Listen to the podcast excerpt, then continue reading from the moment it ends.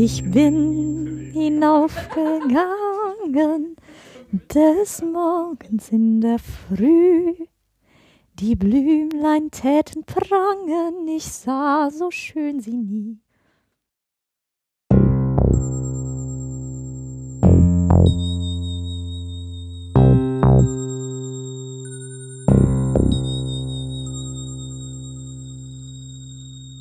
Hallo und mal wieder herzlich willkommen zur jetzt 17. Folge von Mega Magisch wie aus dem Maschinengewehr.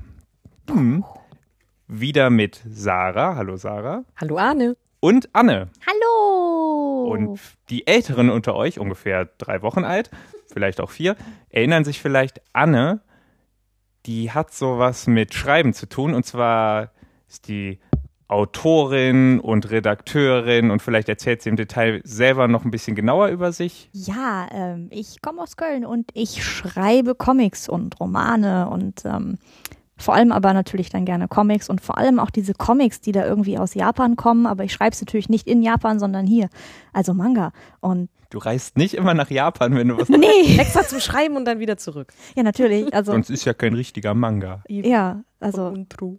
Für irgendwas muss ich den Privatjet ja benutzen, oder? Also hallo. Okay, also du schreibst Manga und das ist auch super, dass du äh, das gerade direkt erwähnst, weil das ist ja unser Thema für heute. Wir wollen über Manga reden. Ähm, Kawaii. Gut, dass wir heute zusammensitzen. ja, Du als einzige quasi Expertin, Genau. während äh, ich nur sagen kann, mag ich, mag ich nicht. Genau. Ende. Anne ist die Kompetenz, Sarah und ich sind Ich, die ich, ich, sa- Fans. ich sag dann auch, mag ich, mag ich nicht. Okay, gut. Das wird spannend heute. Ja, Also es ist jetzt ein bisschen komisch, wenn ich dich frage, was ist denn eigentlich Manga? Weil wir haben jetzt in äh, den 16 vorherigen Folgen von Mega Magisch schon öfter Manga erwähnt. Aber ich frage dich trotzdem, was ist das denn eigentlich? also ganz kurz gefasst ist es nichts anderes als der japanische Begriff für Comics. Also Mhm. ich könnte jetzt hier anfangen, okay, das lässt sich so und so übersetzen und hat die und die Tradition, aber das können Japanologen und, und Historiker und überhaupt viel besser. Sagen wir einfach, Manga ist halt das Pendant zum Begriff Comic und äh, man kann Manga-Zeichner auch einfach Comiczeichner nennen. Mhm. Ist okay. Aber es wird ja schon irgendwie ein großer Unterschied äh, gemacht, wenn man jetzt in einem Comicladen zum Beispiel ist. Dann haben die da eine extra Manga-Ecke und irgendwie Manga ist was ganz anderes als der. Also wo machen die, warum, warum und wo machen die da so einen Unterschied, die Leute?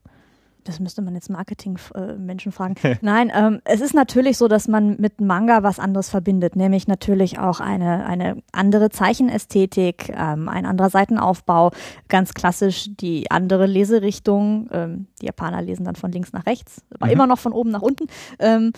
Aber da, das versteht man halt schon so ein bisschen darunter. Okay, Manga, dann denkt man an bestimmte Stile, ähm, denkt vielleicht auch an Anime, das, was an Zeichentrickserien im Fernsehen gelaufen ist. Also man weiß halt, okay, Manga, das kommt aus Japan. Mhm. Und ähm, Und äh, es gibt Überschneidungen zwischen den Lesern, also von, sagen wir mal, franco-belgischen Comics, amerikanischen Comics, deutschen Comics und ähm, Mangas, beziehungsweise japanischen Comics. Es gibt sie aber auch ganz krass nicht. Also äh, wir sind, glaube ich, das Beispiel dafür für alles Leser.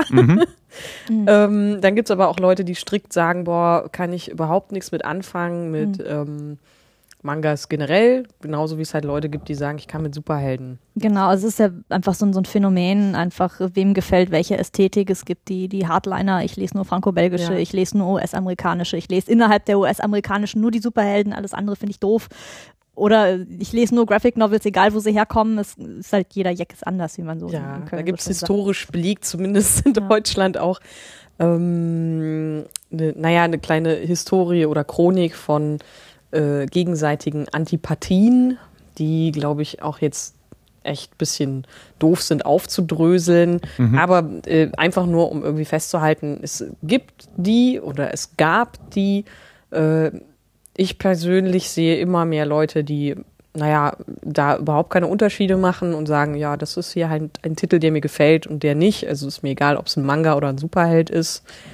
Und ähm, ich glaube auch, dass sich das mit vielleicht unserer Generation so ein bisschen mehr löst, weil wir mit der Ästhetik von Mangas vielleicht schon eher aufgewachsen sind.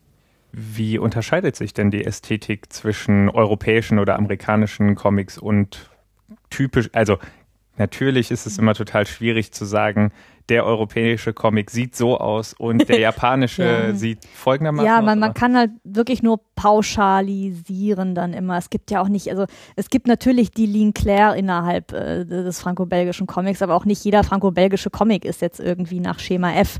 Ähm, aber es gibt halt schon gewisse, gewisse Gemeinsamkeiten, wie eben ähm, ähm, ja, bestimmte Schraffurtechniken. Es gibt die, ähm, diese klischeehaften Manga-Augen, die gibt es natürlich, sonst gäbe es dieses Klischee nicht. Mhm. Ähm, äh, es, es gibt ähm, ja dieses Kindchenschema. Es ist, wie gesagt, immer auch nur wird es wirklich ganz krass pauschalisiert.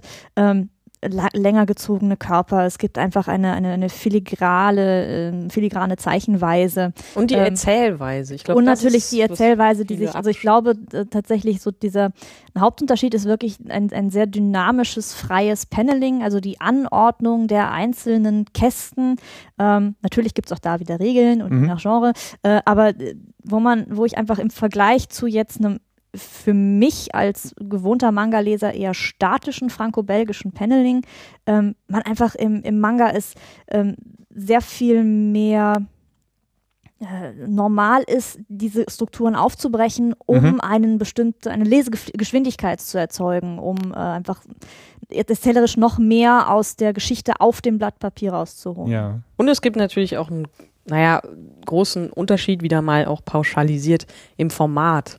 Also du hast äh, hm. den, das klassische franco-belgische Album ist halt wirklich, äh, hm, weiß ich gar nicht das Format, auf jeden Fall ist riesig. Es riesig, genau, es ist riesig. Dann gibt's halt das US-Heftchen-Format, das ist ja auch irgendwie ein eigenes Format. Hm.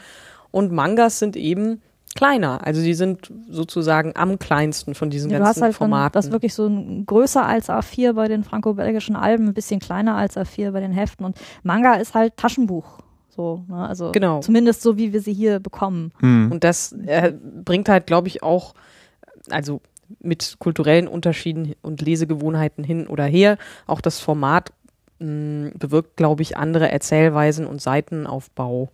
Wenn, während du halt oft im Franco-Belgischen sowas hast wie Vierzeiler, also vier Zeilen an Comicbildern, hast mhm. du im Manga oft auch nur drei oder irgendwie genau, sogar zwei würde dieser, auch hinkommen. Genau, ja. mit dieser Struktur, mhm. das einfach, das ist, der Seitenaufbau wirkt erstmal äh, freier auf den ja. ersten Blick. Was mir persönlich auch immer, also was mir auch immer sehr wichtig ist, ist ja, äh, ist ja das Storytelling, äh, wenn ich was lese und da ähm, ist mir immer bei, bei den meisten Mangas aufgefallen, dass man sich viel mehr Zeit äh, nimmt, zum einen, um eine Geschichte vorzubereiten, um den Setting Total. klar zu machen mhm. und ähm, aber auch den Charakteren viel mehr Raum zur Entwicklung gibt als in vielen anderen äh, Geschichten. Also gerade wenn ich das jetzt mal vergleiche mit ähm, vielen amerikanischen Comics, da kann sich echt eine eine Reihe über Jahre hinziehen und der Charakter hat sich, um den es geht, hat sich wirklich so gut wie gar nicht verändert. Ähm, während ich bei einem bei einem Manga oft in jedem Band irgendwie eine Weiterentwicklung sehe oder sowas. Würdet ihr das ähnlich sehen oder ist das? Äh also ich erinnere mich zumindest sofort jetzt daran, dass äh, ein Freund von mir I Am Hero angefangen hat. Das äh, ist ein japanischer Zombie-Manga. Und der ganze erste Band und der ganze erste Band sind ja dann auch schon über 100 Seiten. Ähm, kommt erstmal kein einziger Zombie drin vor, sondern es geht nur um diese, den, die Hauptfigur, ihr erbärmliches Leben als Mangaka, als Zeichner selbst, sein Verhältnis zu den Kollegen, zu den Frauen, zu Bezugspersonen aller Art und das, es sind erstmal echt über 100 Seiten, wo nichts passiert und ähm, ja, wenn jemand halt dann gesagt hat, ich warte jetzt aber eigentlich auf diese Zombie-Geschichte, dann ist das erstmal ungewohnt und vielleicht ähm, Leute, die, die das eben anders gewohnt sind, haben erwartet, dass es sofort damit losgeht. Wie jetzt, ja. weiß ich nicht, bei Walking Dead, wo man sofort irgendwelche hm. Zombies quasi hat. Ähm, mhm. Ja, ich kann mir schon vorstellen, dass das für einige Leute halt eben anders ist mhm. und Wobei es ja. ja. auch da wirklich wieder auf die Geschichten, es gibt genauso dann Manga, die, wo es wirklich in Media Res sofort reingeht. Ich glaube, das ist schon auch äh, so eine Besonderheit des Titels dann. Mhm. Ähm, Aber allgemein äh, gibt es tatsächlich, gerade wenn die Manga länger laufen, geht es natürlich um die Figuren, weil Mhm. also, da hat man schon so dieses Phänomen, gerade bei den, bei den großen schonen Serien, die halt irgendwann ihre 50, 60 Bände überschreiten, ähm, dass man wirklich epische Geschichten hat, aber es so in, in dem, was man so liest pro Band, dann hat man einfach mal so ein Band 180 Seiten, wo es halt um einen Kampf geht. Und dann natürlich auch entsprechend irgendein Ergebnis am Ende stehen muss. Ähm, und wo man natürlich Ja. auch den Raum hat, ganz viele äh, Figuren einzuführen und aufblühen zu lassen. Und äh, das dann immer so eine ganz kleine voranschreitende Entwicklung beim Hauptcharakter äh, bewirkt bis halt zum Ziel hin. Und man Ja. dann schon teilweise sieht, okay, wann hat sich die Serie jetzt totgelaufen? Oder man denkt schon und dann kommt der nächste Band und der Autor macht wieder ein ganz neues Fass und denkst so, boah, krass. Aber man kann schon irgendwie festhalten, dass es gibt ja auch dieses berühmte Klischee, ähm, dass sich sehr viel mehr Zeit genommen wird und da halt eben auch ein anderer Rhythmus entsteht, wenn man jetzt an so naja, unendlich lange Kampfsequenzen oder hier bei Akira Motorradfahrsequenzen. Und dann denkst du, meine Güte, das sind jetzt irgendwie 20 Seiten. Oh, ich habe ja früher Dragon Ball äh, Ja. gelesen und da ging es ja manchmal auch über mehr als einen Band, um nur einen einzigen. Kampf. Ja, man muss halt dann einfach Genau. auch gucken, ähm, wie, der, wie die Veröffentlichung eigentlich ist. Also das ist ja die Parallele ganz schön zu den Superhelden-Comics, wo man einfach dann ähm, also jeden Monat oder was weiß ich, kommt ein neues Heft, da sind ein paar Seiten drin, am Ende wird das in ein Paperback ge gepackt. Das Prinzip hat man in Japan ja auch mit diesen Magazinen, in denen dann einfach einzelne Kapitel vorveröffentlicht werden ähm, und dann nachher in Taschenbüchern zusammengefasst werden. Dann ist eben dieses, dieses Ding, okay, ein Kapitel hat halt im Schnitt 30 Seiten und dann muss der Spannungsbogen eben innerhalb dieses Kapitels laufen und auch Mhm. hingehen und muss aber auch wieder spannend aufhören, weil die Leute müssen das ja dann in der nächsten Woche sich dieses Magazin wiederholen und wollen wissen, wie es weitergeht. Heißt, es ist schon ähm, ja, vielleicht so, dass man wirklich sehr viele kleine konstruierte Handlungsbögen innerhalb der großen Story hat und das ist, äh, ja, das hat dann eben auch mal, dass man einfach seitenweise eine Motorradfahrsequenz hat, die dann vielleicht spannend ist und am Ende des Bandes äh, äh, oder des, des jeweiligen Abschnitts dann eben sieht, okay, jetzt ist ein Gedankengang, ist fertig, jetzt kann der nächste im nächsten. Das Benzin ist Abgekommen. alle. Das war mir, das war mir überhaupt nicht klar. Also, dass in Japan ein Magazin veröffentlicht wird. Ja, Ja, stimmt. doch. Vielleicht Also, solltest du ich auch glaube, sowas das ist wie auch ganz- schonen oder so ja, erklären. ja, ja, genau. Also irgendwie, wir, wir kommen da ganz langsam äh, hin. Also Mhm. ähm, das ist eigentlich das Schöne, ähm, auch wenn man jetzt äh, sich anguckt, wie funktioniert Comic in, in anderen Teilen der Welt und warum geht's da vielleicht besser. Es ist einfach in, in Japan hat es sich etabliert, dass zum Teil wöchentlich, zum Teil monatlich, zum Teil zweimonatlich Magazine erscheinen, für die diese Zeichner arbeiten. Und das sind so Telefonbuch, äh, ähm, Magazine, die immer kommen. Ähm, und die sind auf einem unheimlich schlechten Papier gedruckt. Also so, dass, dass man als Europäer oder als, als Buchliebhaber denkt so, boah, was willst du denn damit? Und die werden auch tatsächlich weggeschmissen. Heißt, Mhm. die, Menschen lesen das und dann, ja, ne, bin ich halt fertig. Die sind Und wenn, mir, und wenn mir eine Serie gefällt, dann hole ich mir halt dann die schönen aufgemachten Taschenbüchern, wo in, in Japan es halt auch wirklich viele ähm, nochmal verschiedene Aufmachungen gibt mit Schutzumschlägen und mit, Mhm. mit Extras in den Bänden drin, äh, aber natürlich auch ganz normale Taschenbücher, klar. Äh, kommt immer auf die Serie an. Titel Ähm, von, Man äh, hat zum Beispiel die, die berühmte äh, Weekly, also die, die, die Shonen Jump, die halt einmal dann wöchentlich erscheint, ähm, in der eben so Serien laufen wie One Piece, wie Naruto, jetzt nicht mehr gerade, aber ähm, wo eben so die, die großen Shonen-Titel, da komme ich gleich zu, laufen. Ähm, und äh, gehe ich, mache ich einfach da gleich weiter, was ist Shonen? ähm, Bringst uns schonen. ja, wir hatten, wir hatten ja, ja, ahaha, wir hatten, du hattest ja auch eingangs, äh, oder wir hatten darüber ge gesprochen, so, wie ist das mit Genres und, und überhaupt und ist es in Japan ganz spannend, dass diese Magazine schon sehr nach, nach Zielgruppe gehen. Du hast dann Shonen-Manga und Shoujo-Manga, also Shonen für Jungs, Shoujo für Mädchen, äh, Josei für, für Frauen und Seinen für Männer. Und dann gibt's natürlich noch ganz viele, ah, und dann gibt's natürlich äh, noch, noch ganz noch andere, ähm, andere Verzweigungen und es ist auch nicht so, dass halt die, also es gibt auch genug Mädels, die schon einen Titel lesen etc. Also so, so hart wird er nicht mehr getrennt, aber dass man eben schon sagt, so ein Magazin sucht sich grundsätzlich eine bestimmte Zielgruppe und man weiß halt dann auch als Leser von dem Magazin immer so ungefähr, was für Stories in dem Magazin drin sind. Mhm. Heißt, man wird nicht plötzlich, äh, was weiß ich, eine ne, ne, ne Geschichte für Erwachsene mit Splatter in, in einem Magazin für Mädchen finden. Macht ja auch irgendwo Sinn, dass das äh, so nicht ist. Ich wäre dafür. Splatter. Ja, aber, aber so ist es dann eben, dass die, dass die Leser im Endeffekt dann wöchentlich oder monatlich immer ein Kapitel kriegen, so 20 Seiten, 30 mhm. Seiten, je nachdem, wie oft das Magazin auch erscheint. Und ähm, das wird dann nachher nochmal zusammengefasst in einem mhm. Taschenbuch. Okay. Ja. Wir hatten vorher noch über gegenderte Zielgruppen gesprochen ja, ja, und genau. was wir so davon halten. Ist es sehr ja. weit verbreitet äh, in Japan? Also du sagst, dass es, äh, es gibt schon irgendwie diese vier Kategorien, aber sind das jetzt die, die vier Kategorien oder würde man jetzt, äh, gibt es auch irgendwie nach Interessen zum Beispiel. Also auch Mangas gibt es doch auch. Ja, aber dann hast du eben Titel, die halt in der Shonen Jump laufen und also es ist, es ist, äh, die, die, Struktur bricht sicherlich auch immer mehr auf, wie die Leserschaft ja. sich auch mehr. Aber es ist schon so, dass man ähm, ja, dass da sehr, sehr viel in diese Richtung geht und dass man dann doch letztendlich, es sind noch nicht nur die vier, aber schon so in die Richtung, dass man eben weiß, was man einfach davon hat und dann guckt man eben, mhm. okay, was laufen da gerade für Geschichten drin. Ja. Ja. ja.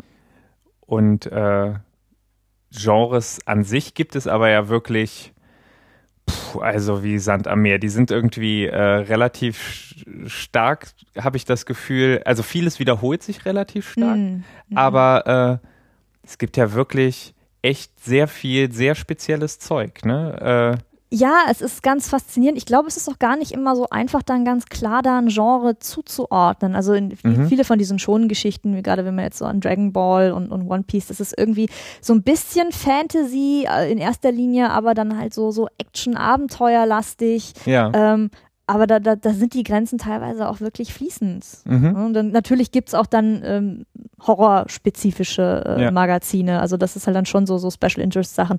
Ähm, das ist dann schon ähm, ähm, so in dem Bereich oder so, so Sachen, wo, wo du jetzt mehr Slice of Life-Titel, also so Alltagsgeschichten findest oder so. Mhm. so ich glaube, die äh, besten Titel sind ja so oder so überall immer gemischt. Also äh, ich glaube, kaum Zeichner gehen wirklich oder Autoren gehen wirklich so ran, dass sie sagen, wir machen jetzt diesen und jeden Genre-Titel, ja, sondern einfach, äh, es mischt sich dann in der Geschichte. Es gibt ja schon auch so ein paar Genres, die man in äh, der restlichen Comic-Welt vergebens suchen würde. Ne? So Insektenpornos. da würde ich sogar noch denken, dass man wahrscheinlich, wenn man sucht, überall Insektenpornos finden wird, weil Rule 34, ne, wenn du es dir vorstellen kannst, dann gibt es auch irgendwie Porno davon. Ja, ähm, ich sage immer wieder gerne Bondage Fairies, da, da geht's ab. Aber, ähm, aber zum Beispiel diese, ähm, diese äh, Jungs lieben Jungs, äh, ja, ja. genau, äh, oder äh, magische Mädchen, die sich in Superheldinnen verwandeln. Äh, genau, so, das, das ist ja was, das findet man sonst nirgends eigentlich, ne? Oder, ja, das, oder? Es ist auch, das ist auch das, was, was mich so in meiner äh, Comic-Sozialisierung in Richtung Manga einfach geprägt hat, weil ich dann irgendwann so Pubertät, Mädel und ja, kann man sich halt nicht mehr so ganz mit Asterix und Obelix identifizieren und irgendwie möchte man doch nochmal andere Geschichten haben und dann hat man halt dann plötzlich ein Taschenbuch wie Sailor Moon in der Hand, wo halt so ein Mädel, die halt nicht so geil in der Schule ist und auch eher tollpatschig ist und die hat halt dann irgendwann einfach, äh, kann sich verwandeln und die Welt retten und das mhm. ist halt einfach schön und das war so, oh Gott, es gibt Comics für Mädchen, so jenseits von so Wendy Foto-Stories oder sowas. Also nichts ich mein, gegen Wendy. Nichts, nichts gegen Wendy und auch überhaupt nichts gegen Pferde. Doch, alles Gott, gegen Wendy. Äh, ich habe hab letztens welche gesehen. Alles gegen Wendy. Alles gegen Wendy. Das ja, aber es ist ja auch so mittlerweile, wenn man sich so den Zeitschriftenmarkt anguckt, gibt es ja auch wenigstens da dann Comics, die sind dann zwar auch wirklich dann für die, so sind dann wieder für die Zielgruppe und für die Mädels, aber auch das hat irgendwie so ah, ich wollte halt damals auch mal die Welt retten, zumindest so äh, ja, in den Geschichten. Ich wollte halt Stimmt, dann auch mal weibliche ja. Heldinnen haben und, und ja, das hat. hat Darf ich eine steile These äußern? Ja. Wir haben uns da schon öfter drüber unterhalten. über, ähm, über die Schwierigkeiten, die ähm, die vorherrschenden männlichen Geeks in ihrer Comicwelt damit haben, dass da auf einmal Frauen kommen oder Mädchen kommen. Ja. Und könnte das zu dieser dieser äh, komischen Abgrenzung zwischen Manga und den echten Comics mhm. kommen, äh, dass, dass da auf einmal, da ist auf einmal Raum für Mädchen, mhm. ähm, die, die sich auch irgendwie entfalten können in äh, Comics und die da auf einmal äh, Figuren haben, mit denen sie sich identifizieren können und so weiter. Ähm, aber naja, das möchte man dann nicht mischen, weil das ist ja was völlig anderes. Beziehungsweise ähm, es ist sehr albern, wenn Mädchen das versuchen mit der Welt. Genau, und, und, so. und, und solange man die aber irgendwie äh, das abkapselt und sagt, naja, die Comics aus Japan, die sind ja keine richtigen Comics. De, nur die Comics aus allen anderen Ländern, die sind richtige Comics. Aber äh, das, hm. äh, das, was die Mädchen jetzt auf einmal lesen, äh, und vielleicht auch nur, weil sie da nicht an, kein, kein, sich keinen Anfeindungen aussetzen müssen, ähm, naja, das, das äh, können wir jetzt schön abgrenzen und damit ist unsere Welt im Döschen und äh, Kann sein. Ja, ich weiß nicht. Es ist ein spannendes Titel, äh, ein, ein, spannendes Thema vielleicht für eine äh, Soziologie, äh, Bachelor, Master, ja, Doktorarbeit. Im Endeffekt müssten das ja eigentlich dann die Männer, die diese Probleme damit haben, äh, beantworten. Aber es ist, liebe wissenschaftliche ja. Hörerinnen, ja. Äh, das ist, äh, wenn ich übrigens immer dieses Innen sage, das ist ein. Ähm, das ist gemeint, das I ist dann groß als genau, Schrägstrich und genau, genau wir sind. Äh, wo, wobei, also wer, wen, äh, wenn, wenn unter euch Hörern an dieser Stelle jemand ist, den das nervt oder den auch ein generisches äh, Femininum nerven würde, dann, dann ist es das generische Femininum. ich sage das dann, um euch zu nerven. Ähm, ja, äh, jetzt habe ich aber darüber den Faden Achso, äh, spannend finde ich jetzt, äh, wo, wo, wo Anne das, äh, als Anne das jetzt gerade ähm, angesprochen hat, ist, wie habt ihr überhaupt, äh, wie war euer Einstieg zu Mangas. Also du hast jetzt das gerade gesagt, Sailor Moon spielte da eine Rolle. Ja, auf jeden Fall, auf jeden Fall. Sailor Moon und dann äh, wieder, ich habe da vorher, ich komme ja dann aus dem, aus dem Franco-Belgischen, ich habe da sehr, sehr viel, also ob es jetzt Tim und Struppi ist oder äh, eben Asterix und Obelix und Lucky Luke und äh, so ein paar äh, Superhelden-Sachen nebenher, was man halt so gekriegt hat. Ähm, ja, es ist halt einfach irgendwann aufgefallen, da stehen halt dann Bände wie Akira und, und äh, Gunsmith Cats und, und aber es war halt Sailor Moon war halt so das, wo ich ja so, oh cool. Yay. Und dann äh, gab es ja irgendwann kam dann äh, Ranma ein Halb und, und war und dann war ich sowieso schon total drin. Und dann am Anfang hat man ja noch alles gekauft, was irgendwie rauskam, weil so viel gab es ja noch nicht. Und irgendwann festgestellt, oh, mein Taschengeld reicht jetzt irgendwie nicht mehr. Geht nicht. Also ich bin über Anime dazu gekommen. Ja, ich, war ich ein, eigentlich auch, ja. Ich war ein verkiffter Teenager, der seine verträumt wollte Arne sagen, verträumt. Genau. Nein. ja, äh, Hörer unter 18 äh, äh, Drogen äh, keine Macht äh, Dingsbums. Oder war das jetzt so ein Legalisierungsstatement? genau. Nee, das, ich erzähle einfach nur aus meiner Vergangenheit. Okay. Und ich habe halt äh, die Nachmittage, nicht jeden Nachmittag kiffend, aber ich habe die Nachmittage damit verbracht, mich berieseln zu lassen und unter anderem eben von dem Zeug, das nachmittags im Fernsehen lief. Und da liefen Sailor Moon, Mila Superstar, Kickers, hieß das, ne? Das mit den mhm, Jungs, die Fußball spielten. Mhm. Ähm, ja, irgendwie. Tsubasa. Genau. Was und Captain Tsubasa gab es auch noch. Captain genau. Tsubasa, den kenne ich wiederum nicht. Ähm, ja, äh, jedenfalls verschiedene äh, Anime-Serien. Später dann auch noch Pokémon, das hat aber ein bisschen gedauert. Ähm, das und. Es gab ja auch noch Heidi. Ja, ja, aber das hat nicht gerockt irgendwie. Ich nicht? Das jetzt, Ach, schäm dich. Ja, Hallo. Also, hm. also da werde ich jetzt gleich noch was zu sagen. nee, jeden, jedenfalls äh, hat mir das aber gefallen, weil sich das durchaus unterschied von den Zeichentrickserien, die ich sonst so gewohnt war. Ähm, und dann habe ich irgendwann mal von jemandem erzählt bekommen, dass es das nicht nur als Kinderserien gibt, sondern dass es da auch so echte Filme gibt, also so in lang die Tentakelfilme haben mich dann auch relativ bald interessiert. Immerhin war ich ja ein Teenager-Junge. ja, auch Teenager-Mädchen denken dann so, oh mein Gott. Ich hatte irgendwie ähm, nur mal kurz ich hatte nur so in, in irgendeinem Comic-Magazin, was gar nichts mit Mangas zu tun hatte, gab es eine Anzeige von, ich glaube, Random House. Äh, nee, wie, nee, wie heißt dieser? Naja, auf jeden Fall ein Verleih von Animes und da war so ein äh, Legend of the Overfiend, ähm, äh, Urozoki Doji. Ja, den, äh, den Poster. ich auch noch. Siehst du, so, so, äh, so ein Poster und dann halt irgendwie daneben auch noch so, so ähm, irgendwas mit Brüsten. Ein Manga mit Brüsten. Annes Gesichtsausdruck wechselt übrigens die ganze Zeit Wie zwischen, so Stimmungsring. zwischen lustig, interessant und das geht gerade in eine Richtung, die ich eigentlich Nein, ich, ich werde nichts ja, verbergen. Ich, ich, lese ja auch so Boyslauf-Zeug, ich darf ja gar nichts zu sowas ja, siehst. Und ob erst recht eigentlich. Auf jeden Fall, da habe ich dann so gesehen, so, das ist wohl erwachsenes Zeug. Und ich hatte das erst total so irritiert, weil die haben alle so große Augen. Das sieht irgendwie aus wie für Kinder, aber es ist doch irgendwie für Erwachsene und da sind Tentakel dabei und und so weiter. ja, ähm, aber du warst noch nicht fertig. Ich wollte da nur meinen, äh, auch Teenager-Mädchen haben durchaus diese Momente. Die, die Tentakelmomente. genau, die Tentakelmomente. äh, ja, und, und dann ähm, bin ich halt auf den Film Akira gekommen und äh, habe dann irgendwo zu dem Zeitpunkt war, gab, ja, zu dem Zeitpunkt hatte ich dann auch schon Internetzugang und habe mich in so einer ähm, Anime-Newsgroup, äh, ja doch, Newsgroup immer rumgetrieben und da las ich dann irgendwann, dass dieser Film ja irgendwie schlecht, eine schlechte Kürzung des Manga-Originals mhm. war und ich dachte, was Manga-Original, okay. was ist, was, was soll das denn jetzt heißen? Ja. Und hab, ja, dann habe ich, äh, habe ich angefangen, auch mal was zu lesen und ähm, da bin ich kleben geblieben. Das ist ja auch nicht der schlechteste Anfang. Also bei mir war es tatsächlich auch, ähm, abgesehen von den Tentakel-Werbungen, die ich überall dann gesehen habe, ähm, waren es die Anime.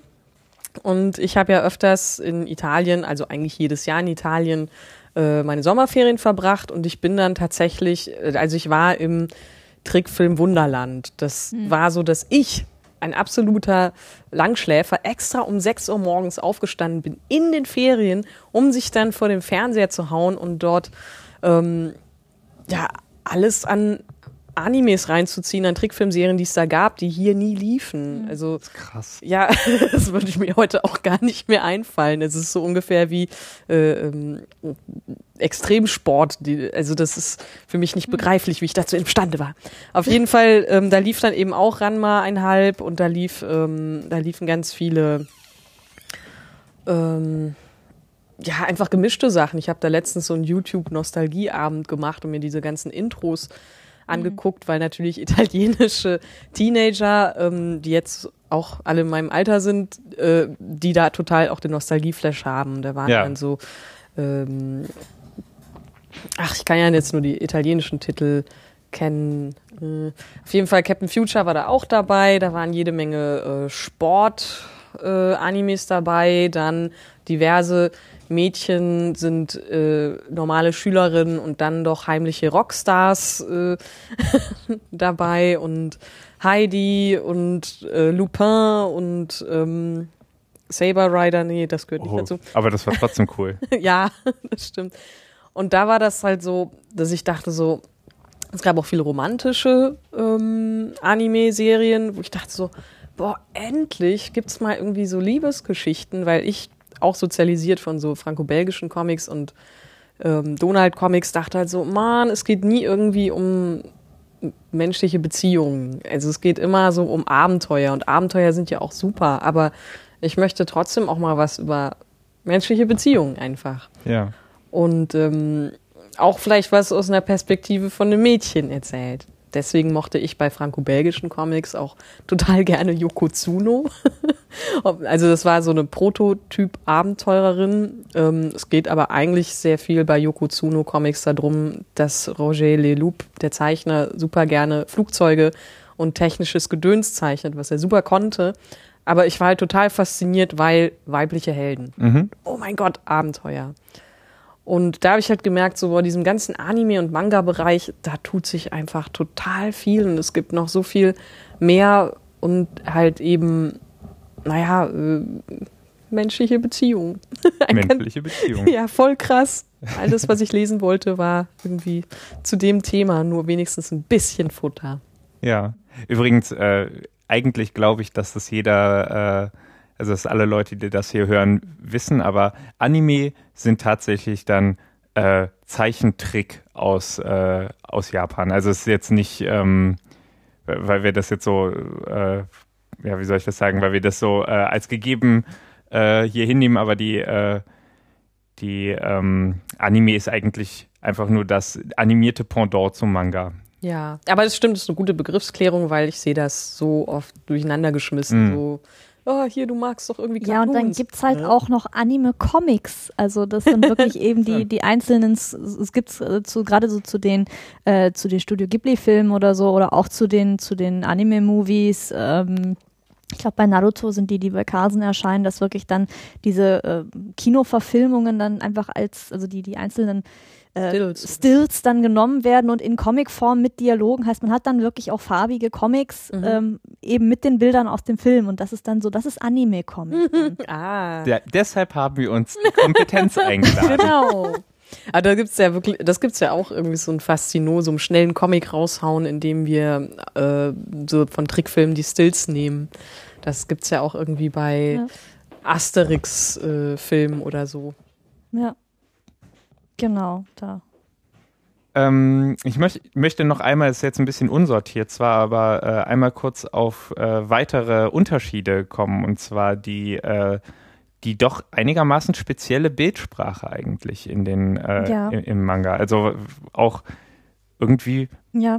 gefühlt das- besser ausdifferenziertere. Ja, es ist ja auch immer ganz spannend, weil also es, es ist halt doch was anderes, wenn man so einen Manga in der Hand hat ähm, und ich finde persönlich oder auch aus Erfahrung, wenn ich halt versucht habe, Leuten einfach mal einen Manga zu schenken, die größte Hürde ist nicht die Leserichtung, weil eigentlich schon, wenn man einen Comic zeichnet und man zeichnet den gut, dann egal wie rum es geht, dann versteht man es als Zeichner, den Blick des Lesers über die Seite zu zu richten. Und dann ist vielleicht so die ersten zehn Seiten sind ein bisschen seltsam, weil es halt ungewohnt ist fürs westliche, also fürs, fürs hier äh, sozialisierte oder hier trainierte Auge auf eine bestimmte Leserichtung. Äh. Aber man kommt sehr, sehr schnell rein. Ja, finde das, ich auch. das, was Also- eigentlich den Manga dann exotisch macht, sind einfach eine, ein anderes Set an, an Mimiken, an Mhm. Gestiken, an ähm, gewissen, so, so der, der Verhaltenskodex, wo man einfach merkt, da gibt's halt schon ähm, Änderungen, also Unterschiede zu, Ja. zu unserer Kultur. Und ähm, ähm, das fängt halt dann an mit, mit Figurationssachen wie den Chibis, also mit ganz kleinen, verniedlichen, äh, ähm, ja, so Abbildungen der Figuren, also wirklich sehr, sehr, sehr reduziert. Manga arbeitet sowieso sehr, sehr stark mit Reduzierungen. Heißt, man, man zeichnet zum Beispiel einmal den Hintergrund sehr detailliert und danach deutet man ihn halt nur noch mit ein paar Strichen an, einfach weil es dann um die Handlung im Vordergrund geht. Und so kann man eben auch wieder dramaturgisch sehr schön damit spielen. Das ist eben auch was, ähm, was man so erstmal nicht kennt, wenn man sonst nur franco-belgische Alben zum Beispiel liest. Und das ist dann schon so was, wo, wo dann, wo es ungewöhnlicher wird oder eben wenn, warum sind denn die Figuren plötzlich so kleine, äh, dickliche, rundliche F- Wesen Mhm. und warum ist, warum, was soll denn dann der Tropfen, der dem einen die Stirn runter, runterperlt? Es Mein ist halt- Liebling ist ja. ja. die Blase aus der Nase. Oh ja, die Blase aus der Nase. Ger Um gerne kombiniert mit einem nach hinten umfallen. Ja, Ja, genau. oder so, so, so Gewohnheiten wie das, dass wenn die Figuren, also man hat zwei Figuren in einer Szene, die sich über eine dritte Person, die nicht dabei ist, unterhalten und dann hat man einen Schnitt und die nächste Szene fängt damit an, dass die Person, über die gesprochen wurde, niest.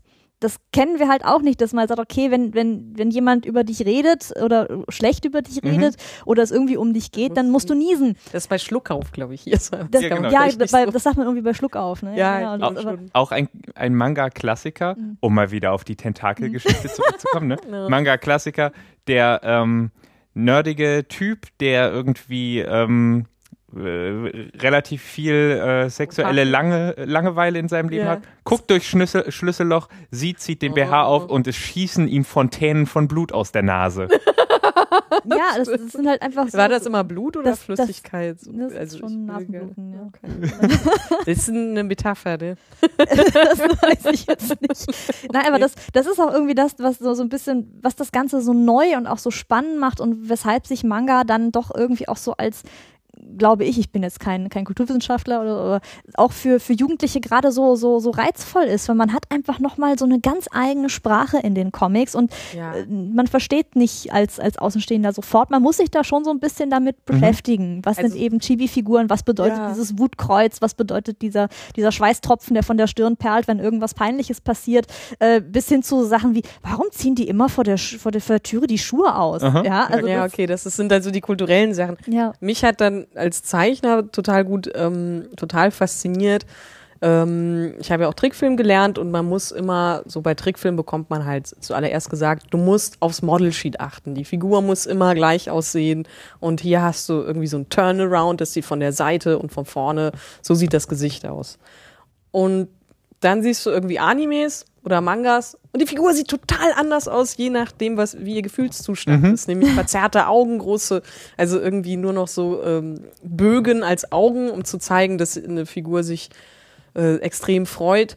Und das fand ich halt cool, dass es einfach so freier gegriffen wird, dass sich halt das Model auf die Emotion anpasst und du und ich als Zeichner dann quasi diesen Emotionen größere Ausdruckskraft geben kann. Und ähm, das, das passt halt so zu meinen Empfindungen. Also wenn ich halt, äh, ich bin ja nicht umsonst Zeichner, wenn ich halt also ich könnte auch Fotos machen und das wäre aber für mich nicht dasselbe, weil ich will ja einen subjektiven Eindruck meiner Wirklichkeit darstellen. Und mhm. wenn ich halt zeigen will, dass ich irgendwie, äh, weiß ich nicht, besonders hysterisch drauf bin und mich freue und dann habe ich halt so eine Chiffren wie diese äh, Bögen als Augen, dann ähm, wird das nochmal extremer rübergebracht. Und das ist das, was ich dann halt irgendwie ausdrücken will. Also ich möchte das so gut wie möglich ausdrücken und das tut's dann für mich und als Leser fand ich das halt irgendwann faszinierend und fand das dann halt, also das ist vielleicht so eine kleine Sache, die ich für den Ponyhof übernommen habe im total kleinen Rahmen. Und äh, das fand ich halt super. Das ja. ist einfach so. Das ist auch tatsächlich ein Punkt, der mir äh, am meisten gefällt, dass ich mhm.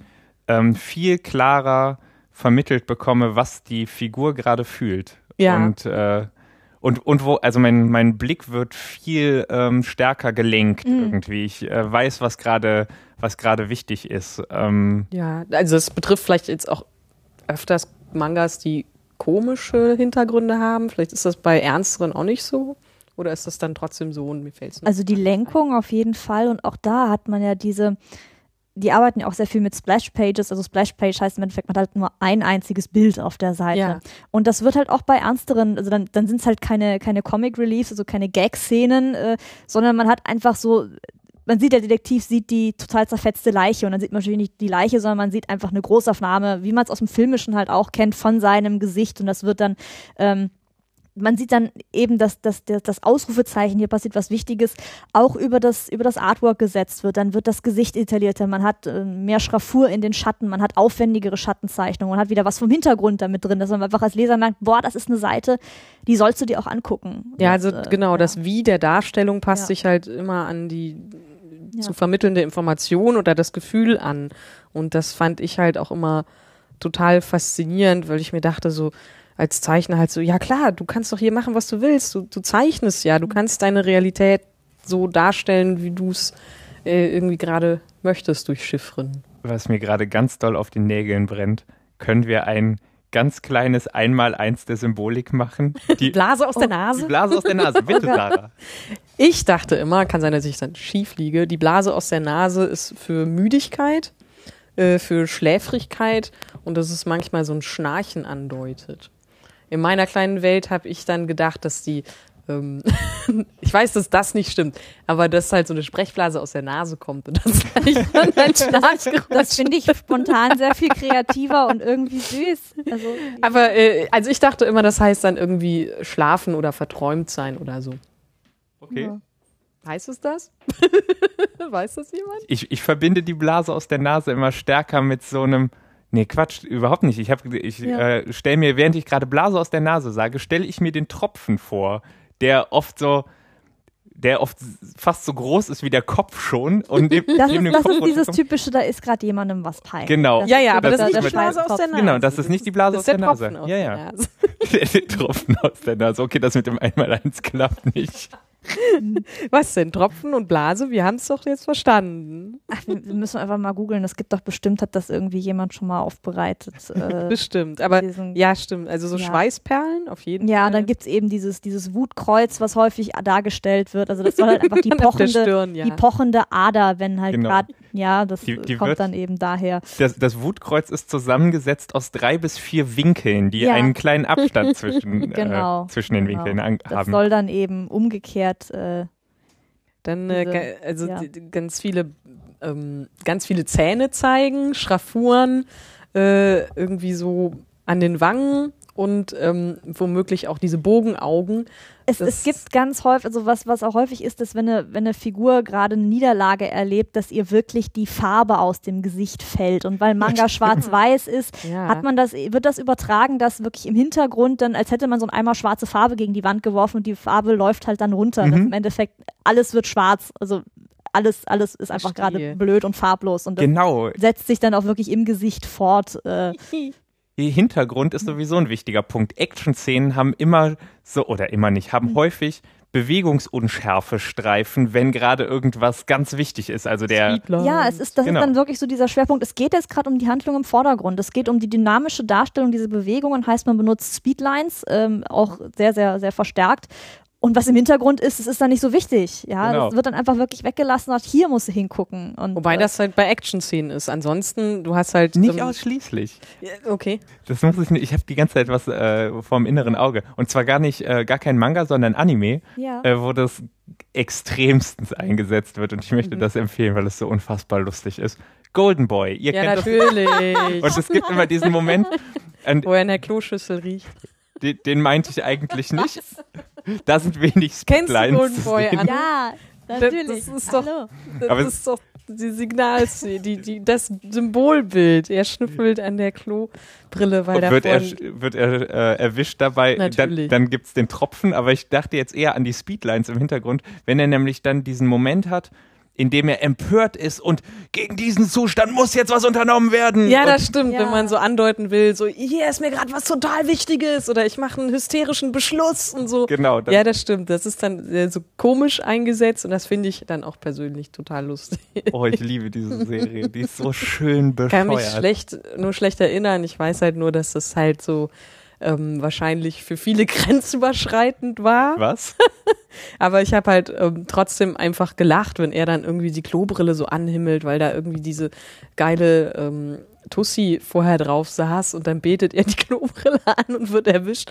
Das ist halt, naja, ist jetzt nicht der intellektuell äh, stimulierendste Humor, aber, das äh, reichte aber mir. ja, mir auch völlig. Ja. Heute noch übrigens. Ich habe das, äh, habe mir das vor einem halben Jahr oder so nochmal alles auf YouTube angesehen. Ist immer noch lustig. Es ist völlig egal, ob man mit der Zeit reifer oder schlauer oder sowas wird. Oder ich werde das nicht und bilde es mir nur ein. Ist immer noch super lustig. Wie heißt denn das nochmal mit dem kleinen Jungen, was so Shin, Shinchan. Shinchan, Oh ja, ja, genau, genau. das war ja auch immer Auch ganz großartig. Ja. total krude. Wenn ich glaube, was halt auch schon, was auch schon hat. auffällt, Manga, also obwohl wir über Genres geredet haben, es gibt halt einfach alles und das ist auch das Schöne. Man kann nicht sagen, also es ist ja immer in Deutschland auch diese diese dieser berühmte Hasssatz Comics sind nicht mehr nur was auch für Kinder, also nur was für Kinder, ja, so, ne? Ich bin schon also eingeschlafen, es gibt auch Comics, die angedeutet sind nicht lustig, es gibt auch ernste Comics, ja, also das, so. das ja, ja, also, ne, also wir lernen wieder, also das ist irre, ja, äh, Manga, also es ist halt ein Medium und in, in, in Japan wird das halt auch wirklich flächendeckend genutzt, dass man für jede, für auch zum Teil auf Berufsklassen ähm, ähm, hin. Es gibt halt dann, wie gesagt, es gibt halt für, für ältere Frauen, es gibt dann welche mit Hausfrauen, es gibt äh, äh, Bauarbeiter-Manga, es gibt ähm, Bauarbeiter-Manga. Sorry. Ja, also auf der auf der Baustelle so dann wie diese Slice of Life Sachen, aber ähm, ähm, einfach diese diese Vielfalt, dass man eben auch wirklich äh, historische äh, Geschichten hat, ähm, dass man die die Kriminalschiene hat, dass Also man alles. Fantasy und und also und dann auch auch bunten mixt und was ich halt auch so faszinierend finde, ist diese diese enorme, dieser enorme Einfallsreichtum, Sachen zu, äh, zu kombinieren. Also viele Geschichten, ähm, also so eine typische Schongeschichte, es gibt schon gewisses Schemata, so, so bestimmte so Grundzutaten und auch einen eigenen Satz an, an Archetypen, also an Figuren, die in, in vielen äh, Geschichten irgendwie so ähnlich ausgestaltet nochmal vorkommen. Ähm, aber grundsätzlich so diese, die Art und Weise, aus, aus, aus was für Elementen, aus was für, für Stücken man sich die Story zusammenbaut, das ist ganz großartig. Auch, dass da einfach eine kreative Freiheit da ist, zu sagen, ach, wir nehmen uns irgendwelche historischen Persönlichkeiten und also was weiß ich, irgendeinen großen Feldherrn aus der japanischen Geschichte und der ist jetzt, was weiß ich, ein Flaschengeist oder der wird halt irgendwie wiedergeboren oder taucht als Geist auf oder wir erzählen einfach mal die Geschichte komplett neu, wie sie eigentlich äh, stattgefunden hat, fiktiv. Ähm, und das ist einfach, ähm, ja, da, das ist auch was, was, was mich unheimlich fasziniert, dieses, wie, wie können wir das interpretieren? Wir können da irgendwie aus den Sachen, die wir haben, was Neues draus Es fragt machen. sich Das halt, also es kommt halt keiner, oder ich habe zumindest den Eindruck, es kommen wenige, die dann sagen so, nee, das kann man nicht machen, das ist zu irre. nee. Ja, stimmt. Also das, das, das würde ich auch so sehen und da freue ich mich sehr drüber. Ja, das stimmt. Wir waren ja eben bei Assassination Classroom, wo die Prämisse darin besteht, dass eben ein Tentakelmonster mit einem Smi grinsenden Smiley-Gesicht ähm, auf die Erde kommt und nachdem es den Mond zerstört hat, möchte es eben auch die Erde zerstören äh, unter halt einer einem Enthalt, nämlich ähm, es wird jetzt ein Jahr lang die Klasse 9a unterrichten und wenn die es schaffen, äh, ihn zu töten in der Zeit, dann würde die Erde doch nicht zerstören. Das ist halt eine Prämisse, wo man erstmal sagt so, was? Hä? Ja, man, man stellt sich einen Pitch in Deutschland vor, ja, genau, so. wo der Autor das dann so voll. Also ich habe da so eine Idee, ne? Tentakelmonster hat den Mond kaputt gemacht, sagt jetzt, ich mache die Erde kaputt, außer ihr schafft es, mich aufzuhalten, aber bis dahin unterrichte ich euch ein Jahr. Würde ein deutscher Verlagsmensch natürlich sagen, ist gekauft. Darauf gut. haben wir gewartet. Warum sagst du das? Warum jetzt erst? Warum? Äh, ja, also ich glaube, da gibt's äh, relativ wenige Limits und gleichzeitig das, was du gesagt hast, Anne, auch mit ähm, in Animes, dass das halt auch so oft ähm, Themen sind, wo ich halt denke, so, wow, das hätte jetzt auch irgendwie ein Realfilm oder eine Realserie sein können. Aber sie haben sich dafür entschlossen, da eine total ähm, erwachsene Geschichte in diesem Stil zu machen. Das hat einen ganz anderen künstlerischen Wert. Also zum Beispiel Wolfsbrigade, kennt ihr das?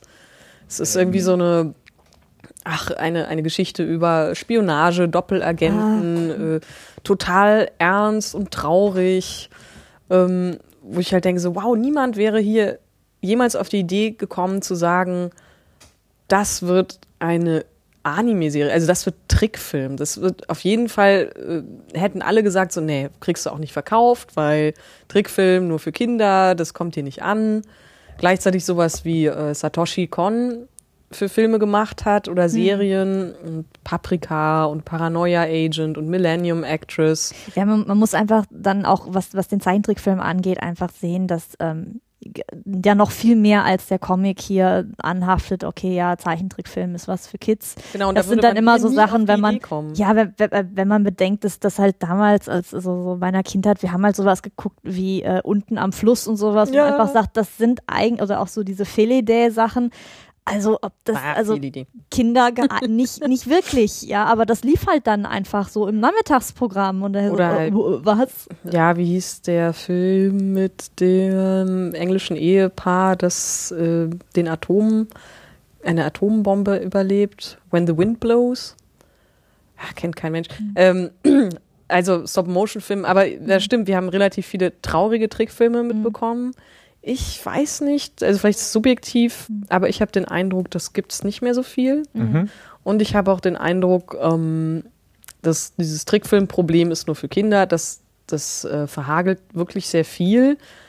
Unter anderem halt ähm, dieser, zum Beispiel Coraline, äh, gab es ja vor ein paar Jahren, lief der im Kino und der ist auch wirklich gruselig. Oh ja, Der der, ist Comic so- übrigens auch. Der Comic auch. Ähm, und der Film ist hier natürlich nicht so gut gelaufen, weil der ist halt, naja, Kinder-Nachmittagsvorstellung, wo ich halt auch immer denke, so, hä, also wieso Nachmittagsvorstellung? Wer hat denn nachmittags Zeit, mit der Familie ins kind Kino zu gehen? Und dann ist es halt auch so, es ist halt nicht ausschließlich ein Kinderfilm. Und Leute, die das sehen wollen, Erwachsene, arbeiten tagsüber. Ja, und im Kontrast dazu sieht man eben, dass in Japan dann auch einfach Zeichentrick für Erwachsene produziert wird mit irrer Grafik. äh, Ja. Ja, Wahnsinn. Alleine, Also, weil man, also auch, auch nicht erst seit gestern, ne, sondern Nee, äh, schon lange. Und also alleine so, Ja. so was, was hier auch bekannt also Ghost in the Shell und, und, und also Das ist ja nichts, was du einem Zwölfjährigen vorsetzt und sagst. irre So, und es ist halt auch Spaß. wieder so dieses dieses dystopische überhaupt äh, diese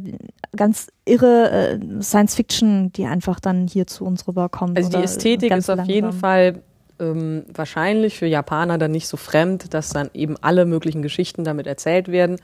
Während es hier, also ich weiß, das ist mal wieder so Deutschland-Bashing, aber es ist halt einfach so.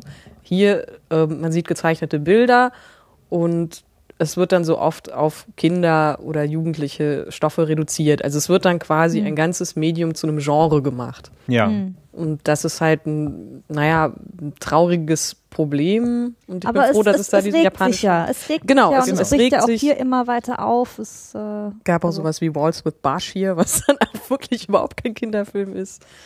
Aber äh, genau, wenn wir schon über Deutschland äh, sprechen, da würde mich jetzt auch mal die deutsche Manga-Szene äh, und auch do deutscher Manga an sich, ähm, weil das, das war mir lange Zeit nicht so klar. Ich habe das auch erst vor ein paar Jahren irgendwie äh, mitbekommen, dass Mangas aus Deutschland existieren. und Ich meine, da haben wir uns ja äh, hier tatsächlich mal jemanden äh, eingeladen mit ähm, genug zu erzählen. ja. Ähm, also es gibt es gibt Manga äh, aus Deutschland und es also gibt Manga Mangos. aus Deutschland, ja auch. Das verwirrt doch irgendwie die Leute hier nicht. Hallo. Man suchte äh, jedenfalls sehr lange nach Begriffen, wie man sie nennt. Germangas. ja Mang- Manga ja. Irgendwann, irgendwie, ich glaube, aus dem Dunstkreis David Fülecki kam dann der Vorschlag Mangos, bis es halt keiner mehr versteht. Ja, es ist, ähm, es, es bot sich halt einfach an. Man muss halt dann sehen, dass dann eben der, der Manga in Deutschland natürlich auch bewirkt haben, dass viele gesagt haben, boah, ich möchte auch sowas zeichnen und dann angefangen haben, ähm, sich so immer weiter, weiter Werke zu zeichnen und natürlich ähm, ist das dann auch irgendwann bei den Verlagen angekommen und dann hatten wir eben Künstler, die inspiriert von, von Manga, die wirklich sich sehr damit auseinandergesetzt haben, wie funktioniert diese Stilästhetik und dann eben eigene Werke veröffentlichen seitdem. Also mir ist halt aufgefallen, dass es dann eben also Künstlerinnen wie, wie Judith Park, ähm, wie Christina Placker, die ja auch äh, immer noch äh, ganz aktiv zeichnet, die äh, glaube ich, bei Carsen jetzt dann im Sommer Go For It gerade wieder was, was, was Neues bringt. Ähm, äh, also das, das Asu, war dann, ich, ja, dann damals die, die Duos. Ähm, also es gab einfach ganz viele Künstlerinnen, die dann auch, auch Künstler natürlich, aber es waren tatsächlich überwiegend Künstlerinnen. Mhm. Das Also war krass. auch gemessen Ja. an der, an der, an der Leserschaft, die halt dann wirklich äh, erstmal so lange weiblich dominiert war. Ich glaube, mittlerweile ist es relativ ausgeglichen, aber es ist immer noch so, so dann, es war halt schon dann, dann erstmal Mädels, die immer aufgefallen sind. als Ich erinnere ja. wieder an eine eben geäußerte steile These, Ja. die es zu erforschen gilt. Ja, Wir warten auf Rückmeldungen, gespannt aus dem wissenschaftlichen Ja. Bereich.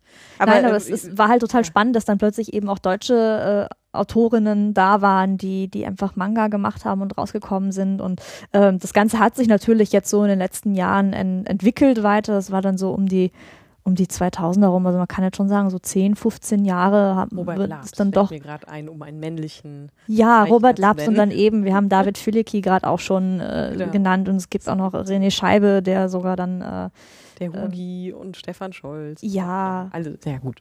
Um Also die es- 2000er es rum, ich komme mir gerade ganz furchtbar hinten dran vor, weil ich so, ich, ich würde jetzt mal gefühlt sagen, ich hoffe, Ja. ich irre mich da und es war ein bisschen früher, aber gefühlt würde ich sagen, so vor vier Jahren vielleicht ist es auf meinen Ah. Schirm gekommen. Also Ja, ich habe ist, tatsächlich ähm, äh, mit- auch das so 2000 wahrgenommen, weil ich da auch dann so anfing, in die deutsche Comic-Szene rumzugucken. Und da habe ich gemerkt, dass äh, eben halt damals einige Verlage wie Carlsen und EAPA, äh, halt Egmont, ähm, eine eigene, mh, also sich was aufbauen wollten mit ihren Eigenproduktionen im Manga-Bereich. Eben äh, halt Zeichner zu pushen. Ich glaube, die haben damals sogar irgendwie, ich weiß nicht, ob es bei Carlsen oder Egmont war, einen Tourbus gehabt, die dann zu Signierstunden irgendwie rumgefahren waren und es war halt ähm, relativ äh, viel, so für meinen subjektiven Eindruck, so, so Publicity und Marketing und ganz viele neue Gesichter. Und ich hatte den Eindruck, aber damals schon, dass ältere Comiczeichner, nicht alle, aber manche männlichen älteren Comiczeichner das so ein bisschen belächelt haben und so, pff, das sind ja alles irgendwie junge kleine Mädels, die bekommen jetzt da quasi äh, den Arsch gepudert und ähm, werden halt irgendwie gepusht und äh, die können aber eh alle nur abzeichnen und das wird, äh, also das wird auch ganz schnell vergehen. Und ich finde, das ist, hat sich nicht so entwickelt. Klar, Verlage könnten immer mehr tun, aber es gibt halt jetzt immer noch ähm, von diesen geförderten Künstlern sind, sind einige auch weiter Comic-Autoren und Zeichner geblieben und ich finde schon, dass äh, da was aufgebaut wurde an Mangas, also deutschen Mangas. Ich finde, das sieht man auch immer noch ein bisschen. Und ich weiß nicht, ob diese Animositäten von den älteren Zeichnern da jetzt immer noch so Ja, vorherrschen Ich, ich oder weiß halt das auch, gegeben hat. letztendlich ist es ja bei solchen Sachen immer so, dass man so ein paar Unker hat, die sind halt dann einfach äh, auf bestimmten Plattformen laut. Ich glaube, das Gros Ja, das kriegt das stimmt. gar nicht so mit. Aber es war schon für mich so, hate. Ja, ich Ja. habe halt schon irgendwie so damals gedacht, so, ah, das trennt sich hier so ganz krass. Also die würden niemals Hm. ähm, die Comics von denen l- lesen. Ja. Ja, das, ja. ich meine, das hat man immer. Es gibt ja genauso Manga-Leser und Leserinnen, die sagen, oh nee, also so einen franco-belgischen Comic, das interessiert mich jetzt überhaupt nicht. Ja, also im Endeffekt ist es Geschmacks. Es ist ja schön, dass das ist einfach das, so, so, ein breites Angebot an, an verschiedensten Genres und Stilrichtungen jetzt mittlerweile gibt. Ich finde, da hat ja. sich schon also irre viel ähm, entwickelt. Und ähm, ja, es ist halt dann doch, doch auch spannend, was für, was für eine Masse an, an deutschen Produktionen es dann mittlerweile doch gibt auf dem Markt und dass da gleich dann auch schon mehrere Generationen dann äh, an, an Zeichnern schon äh, veröffentlicht haben und auch weiter veröffentlichten. Und gerade so in den letzten ähm, in den letzten Jahren sich jetzt auch eine ganz starke Independent-Szene eigentlich entwickelt hat. Also es war wirklich so, am Anfang wollten halt wirklich alle, oh, die großen Verlage verlegen deutsche Künstler, äh, da müssen wir jetzt hin.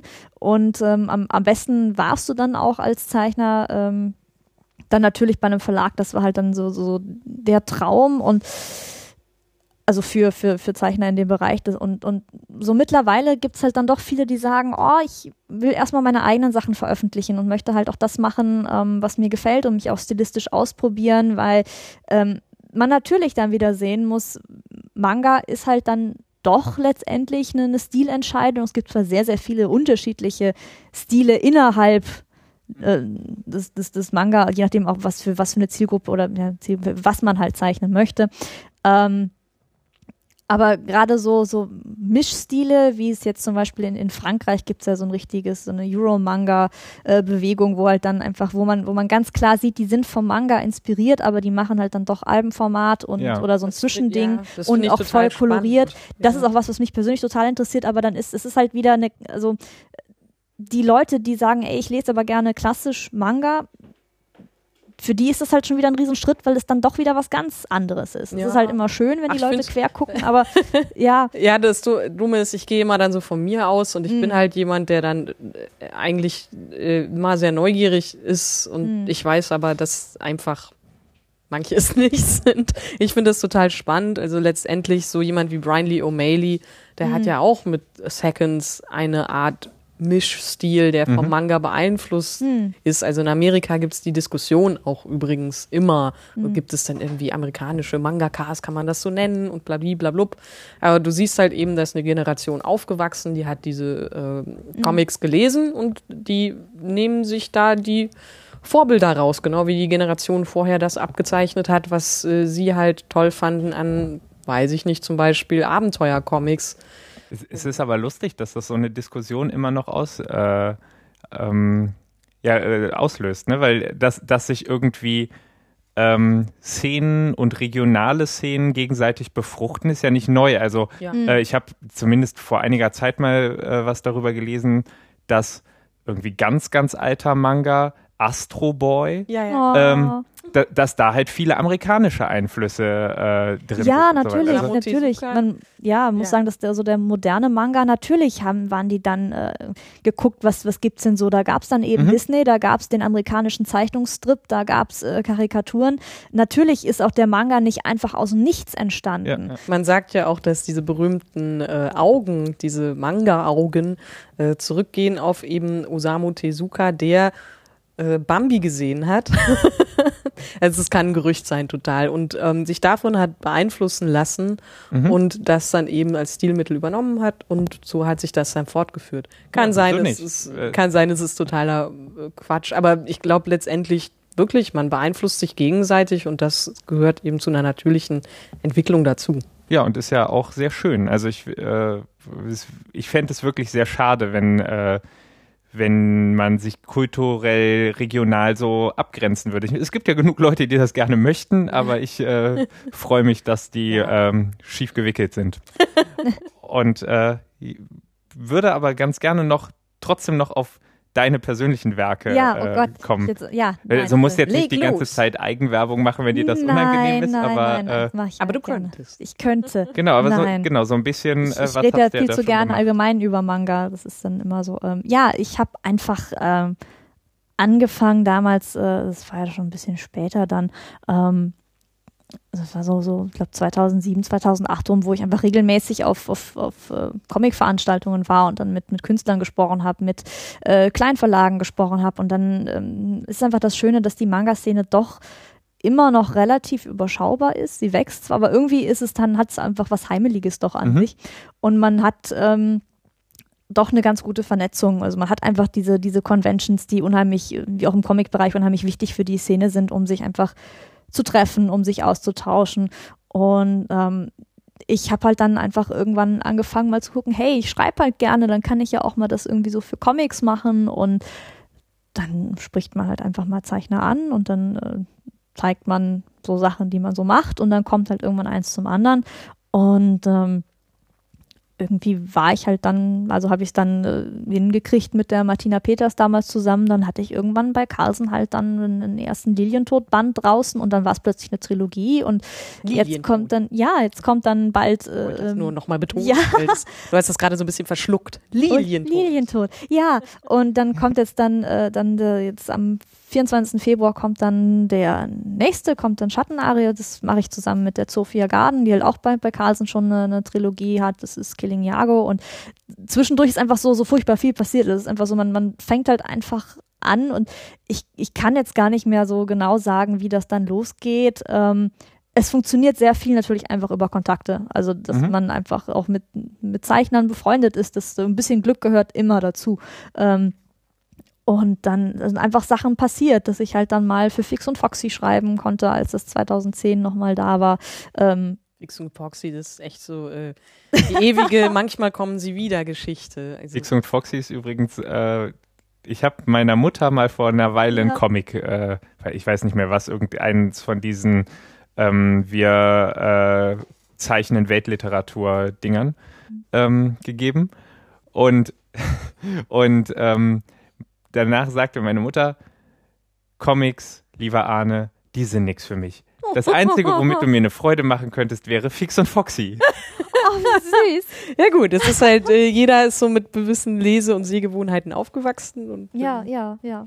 Ja. Oh, Fix und Nein, Foxy. Aber aber- Fix und Foxy, ja, ist äh, auf jeden Fall, ähm, äh, kann man sagen, schon ein bisschen out, vorsichtig gesagt. Aber ich fand spannend, dass sie eben vor ein paar Jahren gesagt haben, wir suchen uns jetzt neue äh, Zeichner, jüngere Zeichner, um halt einen fresheren Look für die beiden Füchse ähm, zu generieren. Und wir suchen jetzt da gezielt bei in der Manga-Szene.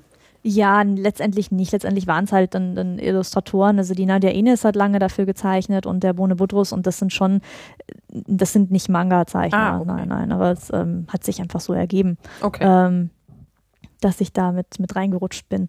Ähm, ja, nein, also Fix und Foxy-Ecke. für, für mich war es einfach was, einfach, ja, ich habe einfach so mit, mit Manga nochmal noch mal einen, einen Anschubser mehr gekriegt, zu sagen, ey, Comic ist cool. Und ich habe als, als Kind Theater gespielt und dann habe ich so ein bisschen so, okay, ähm, so kann man sich mit Charakteren und mit Story auseinandersetzen und so funktionieren ungefähr Skripten und dann liest du dir halt so ein bisschen was an und beschäftigst dich damit, wie Comics eigentlich funktionieren. Liest dann so, so einschlägige Bücher von, äh, von Scott McCloud oder von, von Will Eisner, wie halt denn jetzt eigentlich erzählt wird. Und ähm, hatte dann einfach wirklich Glück, dass ich Zeichner gefunden hatte, die Bock darauf hatten, mit mir zusammenzuarbeiten. Und das, äh, da freue ich mich immer noch drüber, wenn, wenn einfach Zeichner sagen, ey komm, wir machen mal was. Ja, du hattest die Schattenarie, deinen jetzt bald erscheinenden neuen Manga, eben nur so kurz erwähnt, aber da würde mich schon noch interessieren, worum es da geht und äh, ja, worauf können wir, können wir uns freuen. Ja, äh, ich hatte Bock auf Vampire. Also das Lilientod, was ich vorher gemacht habe, ist ja eine äh, Beusdorf-Trilogie. Ähm, und ich bin einfach da rausgehört, so, boah, jetzt, jetzt, also ich, also eigentlich schon während wir noch am, am letzten Lilientod-Band äh, gearbeitet haben, habe ich einfach so, so das, das Konzept im Kopf gehabt, so, so, boah, ich möchte einfach gerne was mit Vampiren machen, weil ich es halt cool finde. Und das, äh, Ja. dann hat Carlsen Gott sei Dank gesagt, ja, finden wir auch cool. Und ähm, es geht letztendlich um eine, eine Rechtsmedizinerin, die heißt Luca Vogel und ähm, die hat halt dann einfach mal, als sie auf der Arbeit ist, dann plötzlich einen Vampir auf ihrem Seziertisch und äh, war halt mal eine Brandleiche und man dachte eigentlich, das ist sie. Aber der hat sich halt dann irgendwie schon äh, im, im Leichensack so ein bisschen regeneriert und dann Mhm. geht halt die Sonne unter und sie steht halt dann drüber und der Vampir hat Hunger und dann ist halt, ne, ist halt dann aus und, und dann dann wacht sie halt wieder auf und dann äh, geht's äh, Vampire und Werwölfe in Köln, ein, ein großes, äh, eine große epische Auseinandersetzung und so ein bisschen Romance und äh, das Ganze wird dann auch äh, ab 16 sein und wahrscheinlich eingeschweißt im Handel stehen, weil man macht ja keine Gefangenen bei sowas. Ne? Also wenn schon, denn schon. Hallo. Ähm, ich notiere mir, ja. Das will ich haben. das finde ich gut.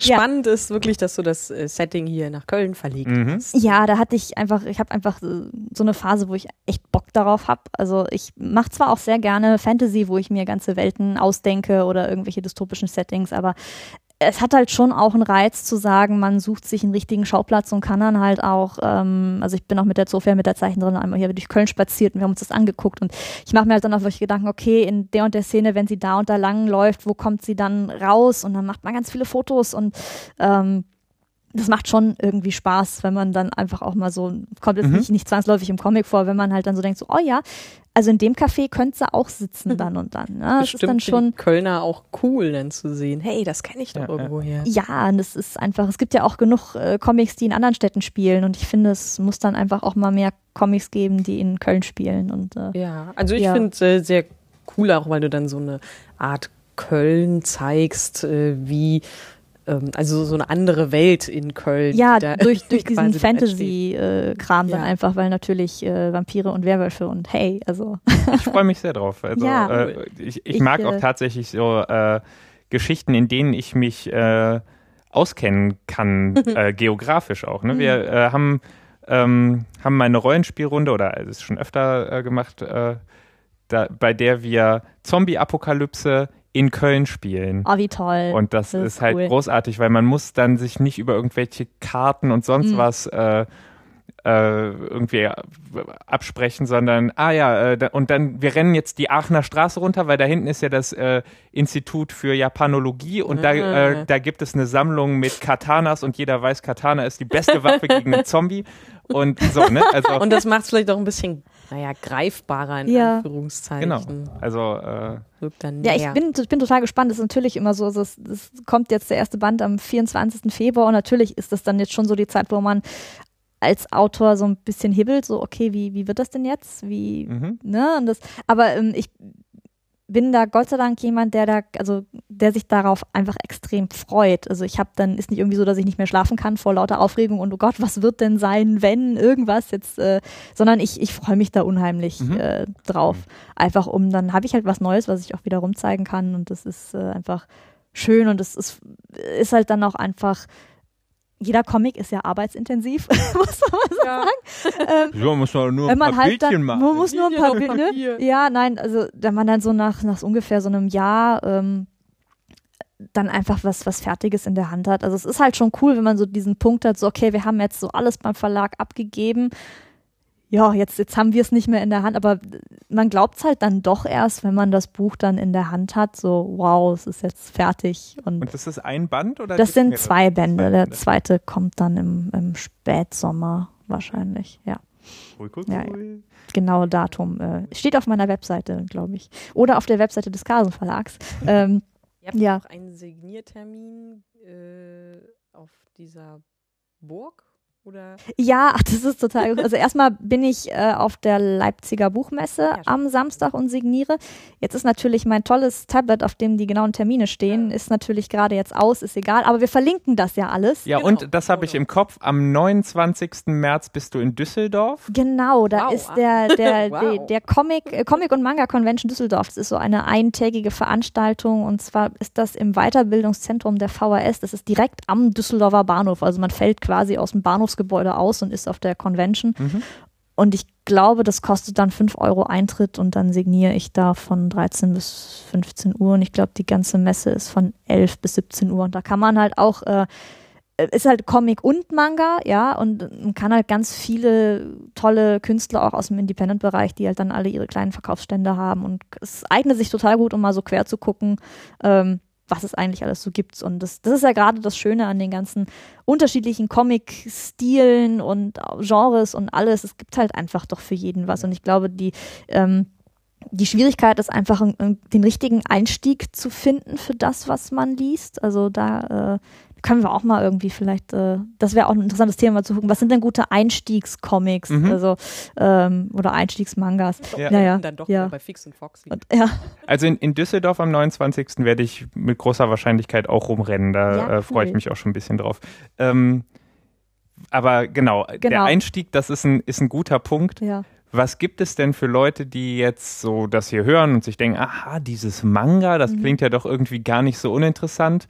Ähm, gibt es irgendwie Webforen bestimmte ähm, Foren übrigens, Mann oh Mann, wie 90er-mäßig, Ja. aber äh, ir Ich wollte gerade irgendwelche, sagen, Accounts, die man followen kann. genau, Aber bei es, es Twitter gibt oder natürlich auch Magazine. noch, also es ist witzig, es gibt das Comic-Forum, das ist wirklich comicforum.de und da haben tatsächlich sehr, sehr viele deutsche Verlage auch immer noch ihre Foren, die sie auch Mhm. äh, pflegen und wo man Ja. also auch wirklich dann mit den Leuten spricht und wo man alle Titel hat und wo man sich einen Überblick machen kann. Ansonsten ähm, gibt es, äh, ähm, ja, jeder Verlag hat natürlich seine eigene Webseite, mittlerweile auch ihre eigenen Facebook-Präsenzen. Heißt, man kann einfach mal gucken, äh, Carlsen, Egmont, Tokyo Pop.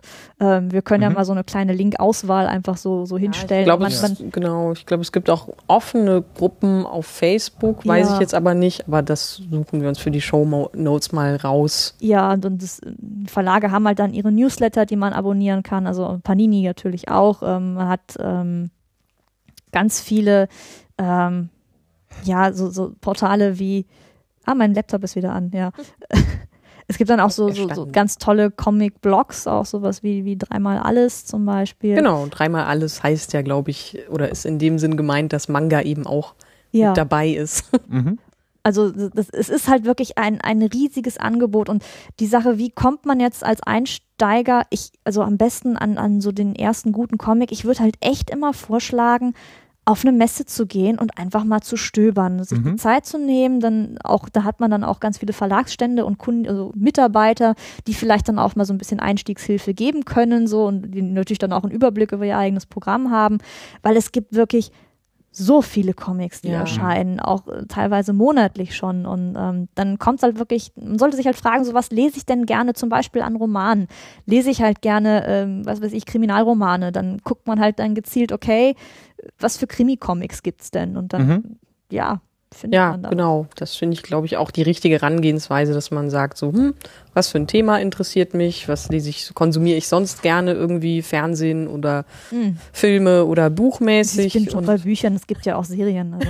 ja, also, Das ist übrigens, glaube ich, auch ganz, ganz nett dann, ähm, dass es immer mehr vernetzt ist. Wenn einem eine Serie wie Walking Dead gefällt, dann guckt man einfach mal ins, ins zugehörige Comic und schon ist man, ist man halt drin im Ja, ja. Comic-Bereich. Ja, bei Walking Und Dead, ansonsten kann man ja einfach auch auf uns hören, denn hier gibt's ja immer die, äh, die Kategorie, was äh, habt ihr zuletzt so gelesen? Heute mal ein bisschen abgeändert, alles im Zeichen des äh, Manga. Was ist denn euer Lieblingsmanga? Nein, du willst das doch nicht reduzieren auf irgendwie das, das dass wir uns jetzt Nennt entscheiden. einen! Nein. Oder Gott, einen einen. empfehlenswerten, einen, über den ihr jetzt gerne kurz, den ihr mal kurz vorstellen wollt. Ich kann Ja. auch, wenn ihr nachdenken wollt, einfach anfangen. Also, Ja, mach doch mal. fang, fang schon mal an, ja. Okay, also ich habe, eigentlich hatte ich zwei mitgebracht, aber ich glaube, ich rede jetzt nur über einen. Und den hatte ich eben schon äh, kurz angesprochen, nämlich Akira. Das ist das, Der Klassiker. das ist wirklich das Ding, das mich dazu gebracht hat, äh, äh, grafisch Erzähltes gut zu finden. Ich habe früher schon auch äh, Asterix und Obelix gelesen und so und fand das auch ganz cool. Lucky Luke fand ich auch super, aber das war so, naja, irgendwie. Hat mich, das hat mich halt nicht richtig gepackt. Ich fand das. halt Funnies. Ja, und das war so pff, alles auf einer Ebene mit den Hörspielen, die ich als Kind gehört habe und mit den Sachen, die ich im Fernsehen geguckt habe. Das war halt irgendwie was. So, das e- existierte, war nicht schlecht, aber okay. Ähm, und dann kam da aber auf einmal dieses Ding daher, Akira. Ähm, das hat mich halt mal so richtig fasziniert. Ne? Es, äh, das ist äh, Science Fiction, lustigerweise ähm, Retro-Science Fiction kann man sagen. Also äh, jetzt nicht, sonst wenn man an Retro-Science Fiction denkt, dann ist das so ein bisschen steampackig, das ist es überhaupt nicht. Aber der Comic ist, wenn ich mich nicht irre, von 85. Ähm, Im Jahr 89 ist irgendwie Dritter Weltkrieg. So alt bin ich jetzt auch nicht, dass ich das vor 89 gelesen hätte. Also mir war dann schon irgendwie klar, das ist jetzt äh, hier nicht super top aktuell, aber ähm, das ist nicht dein 1989. Genau, aber es ist halt, äh, es ist eine, eine, eine wahnsinnig komplexe, coole Geschichte, die äh, mit Politik und mit, äh, mit, mit, ähm, na, wie heißt es denn, Telekinese und Menschenversuchen und Gedöns zu tun hat. Ich will gar nicht viel spoilen, sondern das nur euch wärmstens empfehlen. Das ist äh, immer noch großartig. Und noch eine kleine Anekdote, ne? das macht ja das Herz schön warm und dann, äh, dann verbindet man noch mehr damit und möchte das unbedingt lesen. Ich hatte, ich war Teenager und hatte, es gab das früher bei Carlsen ähm, in äh, koloriert, 20 Bände. Genau, und, und, sag doch mal, wie viel da, das ist ja die nicht kolorierte Variante genau. und da gibt es irgendwie sechs. Sechs. Das, genau. Die sind schon ganz schöne Brocken. Genau, also es gab irgendwie diese äh, kolorierten äh, 20 Bände und es ist auch, äh, früher hat man die Seiten bei Mangas gespiegelt, für, um, um Europäer nicht zu ähm, mhm zu wird, verscheuchen. Wird teilweise ja auch noch gemacht. Genau, ja, oh also, oh also so, dass, dass wir äh, von, von links nach rechts lesen können. Und dann hat man sie auch noch groß gezogen. Und dann hat man sich damals eben auch noch gedacht, oh, dieses Schwarz-Weiß, das geht ja gar nicht, da muss man irgendwie bunt machen. So kam es halt zu diesen 20 Bänden, die jeweils 20 Mark gekostet haben. Und ich hatte mir als Teenager hart von, vom ja, vom Mund hätte ich beinahe gesagt, also von dem, wofür ich so Geld ausgegeben habe, abgespart, mir davon die ersten neun zu kaufen. Und, das ist ja äh, echt voll viel. Also das ja, ist genau. voll die krasse Serie, um damit als Teenager anzufangen, wenn man kein Geld hat. Und dann, äh, das hat sehr lange gedauert, bis ich diese ersten neun Bände hatte. Und dann auf einmal hat Carlsen sich gedacht, okay, wir machen jetzt sechs Stück draus, die sind nicht mehr koloriert. Ein Band 30 Mark. Und mir wurde klar, ich, zu dem Zeitpunkt gab es auch schon eBay und das, äh, mm. ich habe dann einfach meine neuen kolorierten Bände Akira genommen, bei eBay eingestellt und genug Kohle dafür gekriegt, um mir davon alle sechs Schwarz-Weißen kaufen zu können. Und damit hatte ich es kom komplett und konnte durchziehen. Akira. Akira. Lest das. Sehr ja, cool. Auf fand jeden ich Fall. Äh, immer. Auch da kann man krass. sich dann wieder den Film parallel dazu angucken. Mhm. Ja, es ist ein interessanter äh, Vergleich. Ich kann tatsächlich auch den Anime zuerst und dann, äh, genau wie bei dir, wurde mir dann langsam angetragen, so, naja, das ist ja jetzt auch nur ein kleiner Teil, ne? Und ungünstig mhm. gekürzt. Und ich so, ehrlich? Also, dann habe ich halt irgendwie gesehen, äh, äh, wie viele Bände das sind und dann dachte ich mir schon so, okay, da wird, also das ist unmöglich, auch dass die das alles irgendwie in diesen Zwei-Stunden-Film gepackt haben. Genau, diese sechs Bände, muss man sagen, sind wirklich im äh, Format eines Telefonbuchs einer mittelgroßen Stadt. Also ja. die, das sind schon richtige Klopper. Auf jeden Fall faszinierende Welt, in die man da reingezogen wird. Mhm. Und habt ihr was gefunden inzwischen? Konntet ihr euch entscheiden? Ich schon. Wer möchte zuerst? Ja, also ja, mach du mal. Okay. Also ähm, ich werde einfach irgendwas nehmen, was mich in letzter Zeit inspiriert hat, weil äh, für einen Lieblingsmanga kann ich mich jetzt nicht entscheiden. Ja. Und zwar fand ich schön Gute Nacht Pun Pun von Inyo Asano. Und ich weiß nicht, ob wir da schon mal drüber geredet haben hier bei Mega Magisch. Hm, deswegen fasse ich das nochmal kurz zusammen. Also äh, ich glaube, es ist eine laufende Serie, die bei Carlsen, nee, Tokyo Pop, Tokyo Pop, Tokyo Pop erscheint. Und es geht um, ähm, naja, wie man so schön sagt, eine Coming-of-Age-Story von Pun Pun, dem kleinen Jungen, äh, und seiner, seinem Heranwachsen, äh, seinen Erlebnissen in der Schule, seine Sicht auf die Welt. Und ähm, das Besondere dabei ist, dass er, jedenfalls soweit ich gelesen habe bis jetzt, immer als so eine Art relativ grob gezeichnetes Vogelwesen dargestellt wird. Also es ist halt so noch nicht mal besonders dreidimensional, sondern es ist halt wie so eine flache Kinderzeichnung, so ein dahingekrackelter Vogel. Mhm. Und seine gesamte Familie sieht auch so aus. Es ist halt die Familie, ähm, ich weiß nicht, wie sie mit Nachnamen heißt, aber die Mutter, Vater, Onkel, äh, die da alle miteinander verquickt sind, sind alles diese Vogelfiguren. Und alle anderen Figuren, mit denen er interagiert, sind aber quasi realistisch gezeichnet. Okay. Und ähm, das fand ich halt schon mal ziemlich irre, also formal total interessant. Und Pun Pun ist nun mal nicht so ein, also es ist kein ausnahmslos fröhlicher Comic, sondern es ist durchaus auch sehr melancholisch. Ähm, Kunpun hat halt so seine Schwierigkeiten. Äh, ich glaube, er redet auch nie direkt. Das mhm. ist erstmal komisch und macht einen auch ein bisschen wahnsinnig, weil man denkt, so, ich habe eine Hauptfigur, die nicht spricht, die immer ja. nur angesprochen wird. Und kann das dann überhaupt funktionieren? Und so hat man immer das Gefühl, ähm, die ganze Welt fällt über ihm zusammen. Also er ist dann so ein bisschen überfordert mit halt seiner ersten Liebe, mit seinen Klassenkameraden, mit eben so diesen, wir lernen die Welt kennen, Abenteuern, die man als Kind und später Teenager hat, dann so eine dysfunktionale Familie, also zwischen den, ähm, zwischen seinen Eltern ist da auch einiges im Argen und es wird auch teilweise ähm, brutal im Sinne von harte Themen werden angesprochen. Also das ist jetzt auch eine Prämisse, dass ähm, die Mutter ein Alkoholproblem hat und der Vater ist irgendwie ähm, arbeitslos und fühlt sich als Versager. Und das sind halt harte Themen. Und es ist kein weichgespülter Comic für Kinder, sondern ähm, halt eben Pun-Pun in dieser harten Realität.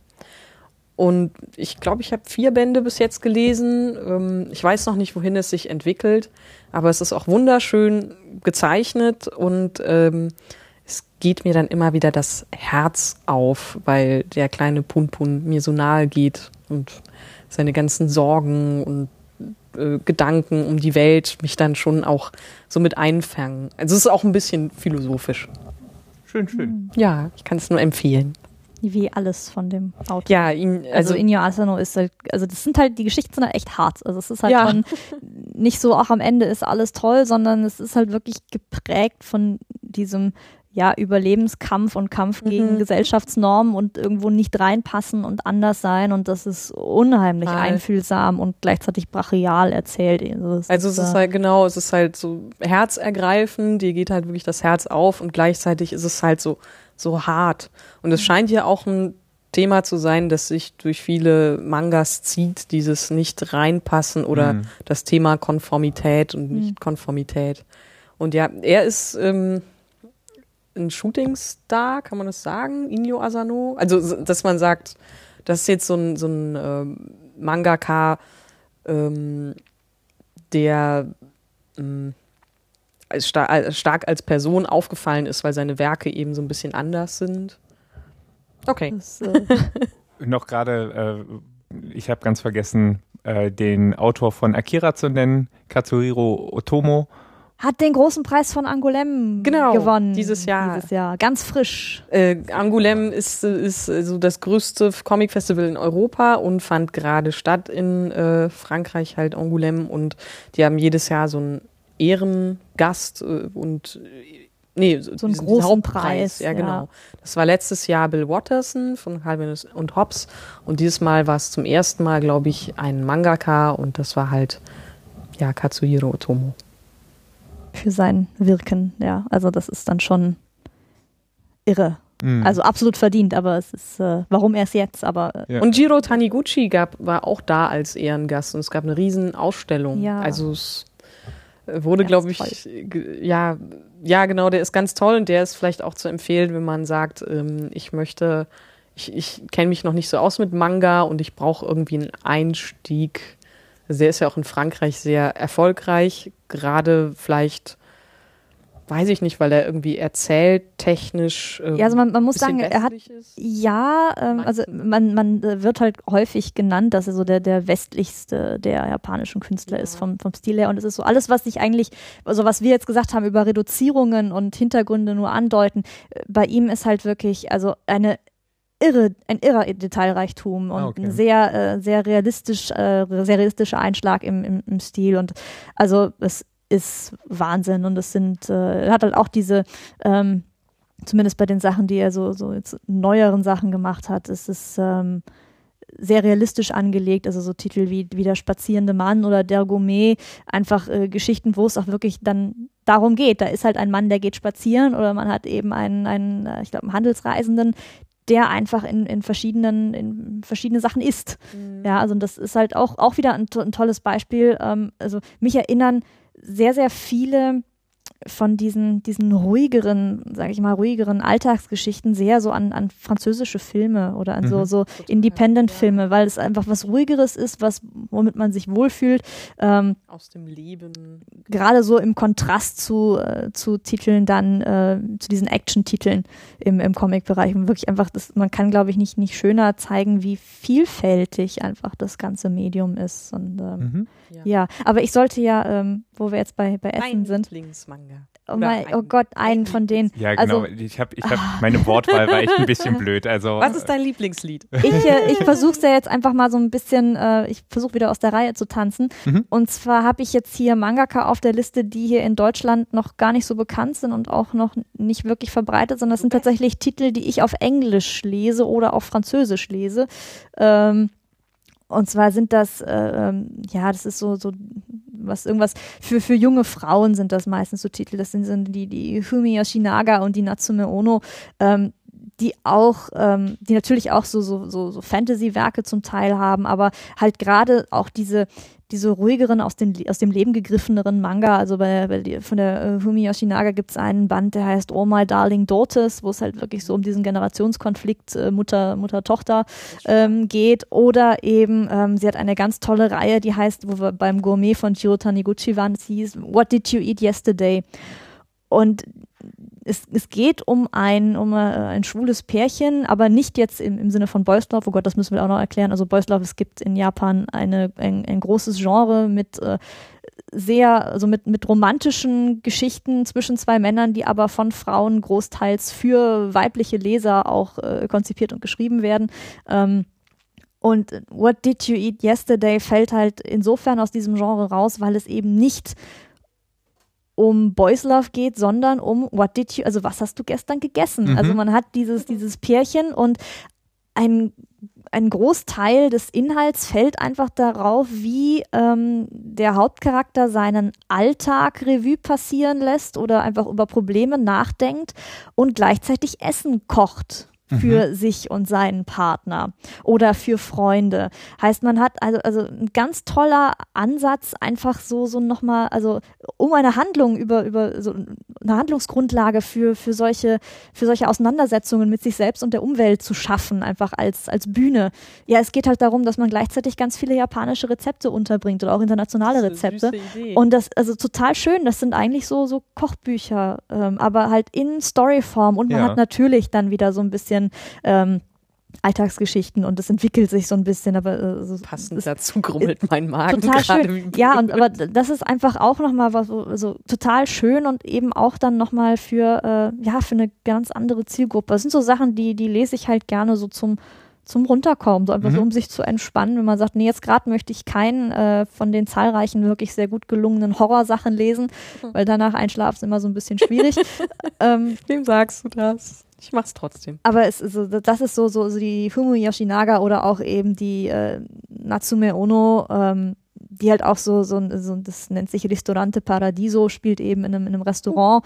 Und Gente ist halt dann äh, eine Nachfolgeserie, also Ristorante Paradiso ist auch nur ein Band, ähm, wo es eben um eine, es geht um eine junge Frau, die irgendwie ähm, ihre Mutter sucht und ihre Mutter hat halt einen, neuen Typen und der weiß überhaupt nicht, dass sie äh, schon mal Mutter war und äh, die, die, ähm, Protagonistin landet dann eben in diesem, in diesem Restaurant und einfach interagiert mit den Leuten da und hat mhm. diesen, diesen Mutter-Tochter-Konflikt und also das sind so Sachen, die ich im Moment dann, dann sehr gerne Von so Mutter-Tochter-Konflikt habe ich tatsächlich, ähm, also finde ich thematisch noch nicht so verbraucht. Ja. Da lese ich nicht so viel drüber. Habt ihr über, übrigens gemerkt, hm. wie geschickt die Anne die Festlegung auf eine Sache umschifft hat? Voll gut, oder? von, von, Profis lernen. ähm, ja, nein, ja, also es, es gibt einfach so viele, also ich könnt, könnte, glaube ich, mich darauf festlegen zu sagen, okay, je nach Genre kann ich vielleicht so ein oder zwei Titel, wo ich sage, ja, das, äh, also es, es lohnt sich auf jeden Fall äh, für Leute, die, die Interesse äh, an, an Comics haben, auch mal in so einen ersten Naruto-Band oder einen ersten Dragon Ball-Band reinzugucken, mhm. um halt zu wissen, wie funktionieren diese, diese Actionstoffe für Jungs, diese Abenteuer, wo es halt wirklich langfristig darum geht, man hat den Helden, der ein Ziel hat und man begleitet den auf seiner, auf seiner Reise und hat irre Kampfszenen, die, die auch zeichnerisch ganz toll bewegt äh, umgesetzt sind. Mhm. Ähm, Ja, aber so, so wenn man sich der Manga, den ich also Ja. jetzt gerade vielleicht und aber Das ist so wie, nenn deine Lieblingsband oder so. ja, Genau, ja, das ja. Ist, äh, immer so, man Es denkt gibt so, einfach zu viele tolle Sachen, um Ja, sich auf eben. eins festzulegen. Das- ich habe auch gesehen, der, der Arne hat da den, den Battle Angel Alita Band auch noch legen, ist auch also ganz tolle Reihe, sogar noch die alte Ausgabe, die Ja, noch ja. ein bisschen größer war. Oh, Ja, wir haben uns hier so schön. ein bisschen ein paar. ja. Äh, Und auf dem Tisch liegen ja auch noch so Sachen Genau, wie Gunsmith Cats und äh, das ist auch, genau, das ist der, der MPD Psycho von, von Eiji Otsuka, ist auch ein, ein, ein Autor, muss man dazu sagen, also ein Schreiberling. Autoren sind sie ja alle, also Urheber sind sie alle, aber Eiji Otsuka ist gerade so, ähm, oder Otsuka, ist äh, gerade was so, ähm, so Horror-Manga angeht, der schreibt relativ viel auch dann und arbeitet dann mit verschiedenen Zeichnern zusammen und hat halt auch so Serien wie den Kurosaki Corpse Delivery Service, äh, auch ganz toll. Ich kann jetzt auch noch, äh, aha, nein, es gibt einfach das hört ganz, einfach nie auf. Also es gibt ja wirklich nicht so auf, unfassbar viele Sachen, die man aus verschiedenen Gründen faszinierend findet und eben diese und es kommen noch immer wieder noch so tolle neue Sachen raus, wie dann eben, wir haben letztes Mal Attack on Titan, wie Assassination Classroom. Ach, äh, ich ja, sehe schon in meine Stadt, in Finger bluten beim gibt. Links machen. Ja, Ja. genau. Ja, auf jeden Fall. Also ähm, auf jeden Fall, es entgeht einem schon was, wenn man da nicht wenigstens Auf mal rein. jeden Fall, so gerade wirklich diese, diese tolle Art, Genres, mit Genres zu arbeiten, mit, mit verschiedenen Elementen zu arbeiten, in ganz verrückte Welten zu erschaffen, ohne, also einfach, Keine Grenzen, ja. ja, es gibt natürlich dann doch wieder Regeln, wenn man dann, ne, aber, Ja klar, innerhalb von Genres gibt es ja immer so bestimmte Mhm. äh, Regeln. ja, oder, also letztendlich, es muss halt, also die Grenze ist halt da, es muss halt jemand noch lesen oder angucken. Ja, das, das stimmt, das wäre Ja. schrecklich. Das ist doch ein schönes Schlusswort. aber die Japaner haben das halt drauf. Die haben es auf jeden So. Fall drauf. Also Ja. forscht, hört euch, äh, hört euch, sage ich schon, lest euch viel durch, äh, wenn ihr den Einstieg noch nicht habt. Ich glaube, in, irgendwo in dieser Folge gibt es sicher einen Faden, den, äh, den man aufgreifen kann, Wer selbst wenn man, findet, darf ihn behalten. selbst wenn man noch nie einen Manga in der Hand hatte, irgendwo. hier Geht in den nächsten Buchladen äh, oder besser noch Comic-Fachhändler eures Oh ja. Vertrauens, stellt euch vor das Regal und guckt einfach mal die Vielfalt an und ähm, fragt den Comic-Händler, ey, ich lese gern die und die Sachen oder guck gern das, hast du dann nicht auch irgendwie Und dann sagt Manga von- Aquaman. genau.